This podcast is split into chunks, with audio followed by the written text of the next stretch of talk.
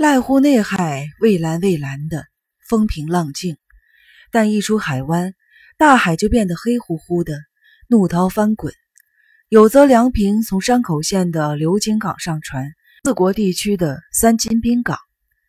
明天就是一九九八年二月的最后一天了，天阴沉沉的，冷风刺骨。天气预报说又有寒流过来。梁平走上了甲板。沐浴着飞溅的水墨，注视着大海的波浪和远方的小岛。去年十二月份，梁平受到了警察署的警告和减薪处分以后，提出了辞职申请。在此之前，他和尤西一起为生一郎办了丧事，又和尤西一起把麻里子送到了养老院。生一郎的骨灰盒没有放在麻里子那里，而是由梁平保管。麻里子的保证人也由生一郎换成了梁平。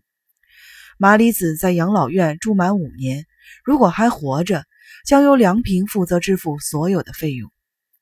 生一郎被认定为杀害早川奈绪子的凶手，但因为自杀身亡，材料虽然送到了检察院，还是弄了个免于起诉。生一郎的自杀由优希和梁平作证，至于手枪的来源就无法追查了。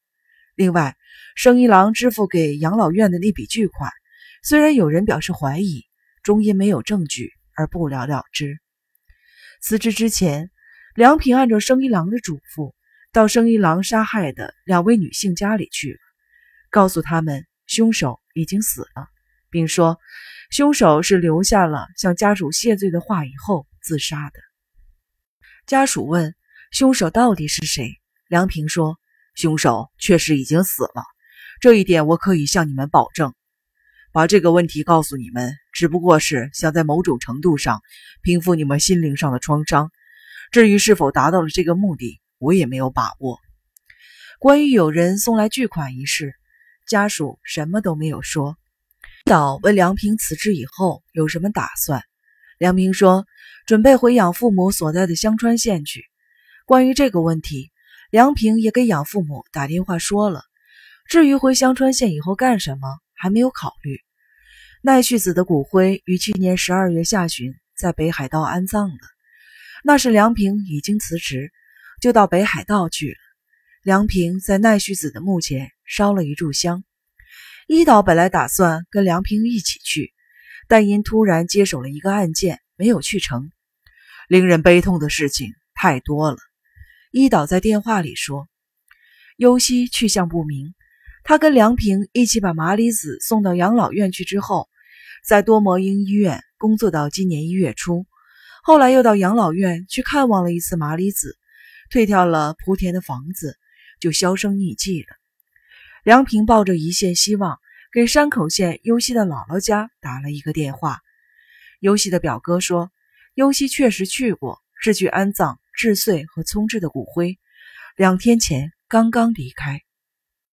梁平盲目的等了一天又一天，他坚信尤西会跟他联系的。终于，二月中旬的一天，尤西来信了。邮戳上显示的是四国地区的松山市。信上说：“我现在在松山市给你写信，但你收到这封信的时候，我肯定已经不在松山了。”我想去看上海儿童医院，想去看石锤山，结果都没有去成。一靠近这些地方就觉得痛苦不堪，请不要找我。以后我希望自己一个人生活下去。梁平把尤西的信反反复复地看了好几遍，知道尤西再也不可能回到自己的身边了。梁平跟养老院等应该联系的地方都打了招呼。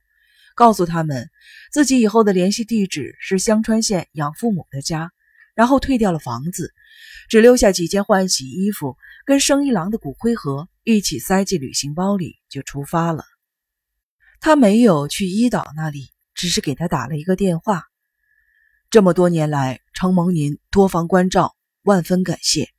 梁平说，伊岛没怎么说话，只嘱咐了几句注意身体之类的话。昨天。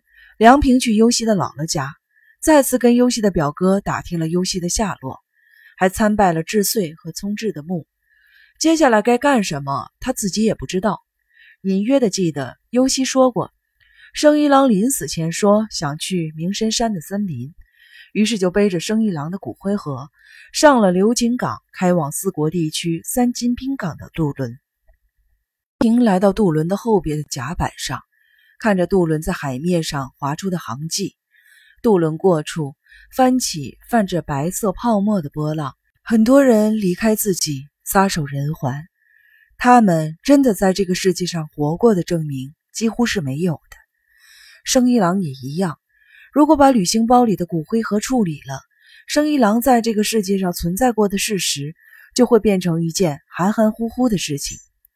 刚过中午，梁平就抵达三金滨港了。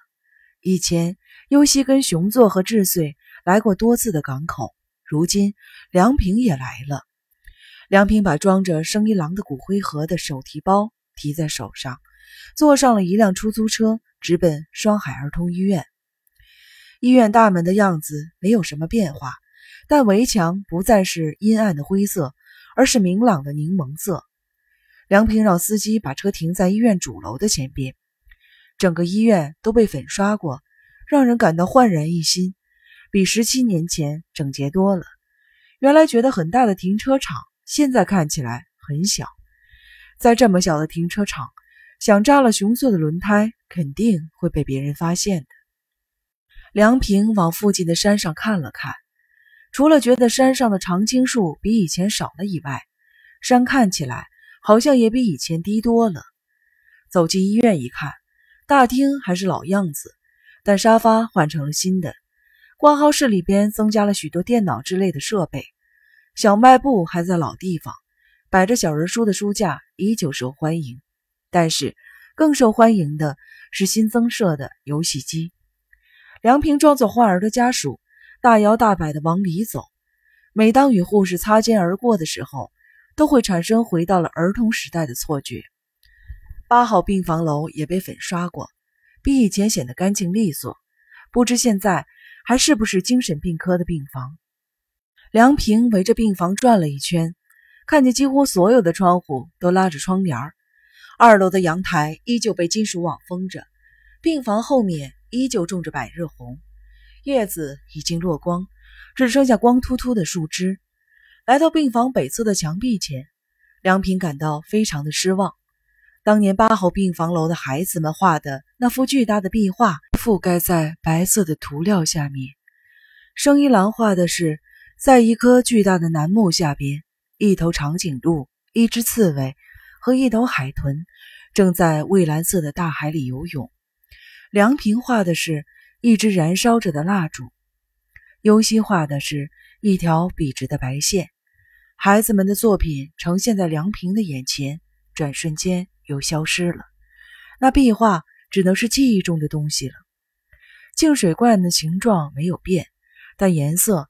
则由褐色变成了天蓝色。刚才看过的医院的许多设备好像都比以前小了，只有这里的净水罐依旧是那么的高大。尤西从那么高的净水罐上跳下来，现在都觉得吓人。的确，当时就是摔死也不奇怪。梁平听到了几声猫叫，只见一只胖胖的野猫正在净水罐下面朝这边看。让梁平感到吃惊的是，这只野猫竟然跟当年的那只野猫长得一模一样。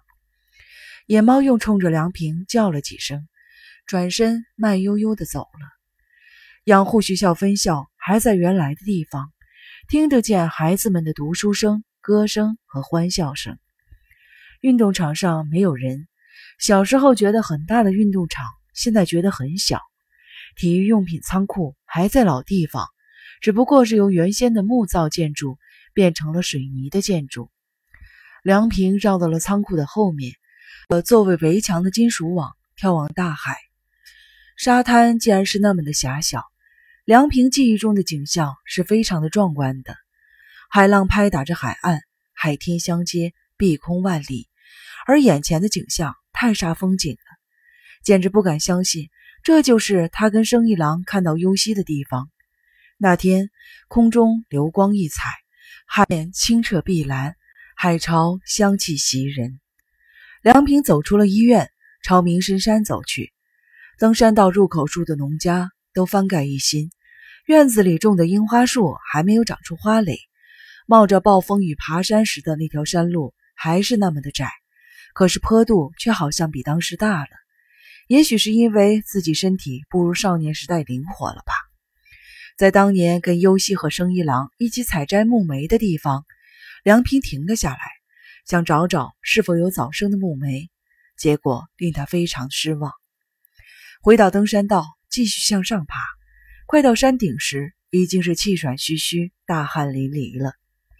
梁平脱掉大衣搭在小臂上，想休息一会儿再爬的时候，突然听到山顶上传来了热热闹闹的人声。怎么回事？好奇心驱使着梁平加快了脚步。山顶眼前豁然开朗，只见山顶一角，几个大人正在招呼一群小学高年级到初中生模样的孩子集合。孩子们叽叽喳喳的，不怎么听指挥，有的好像没听见似的。只顾着继续玩自己的，大人们只好把他们拉到队列里去。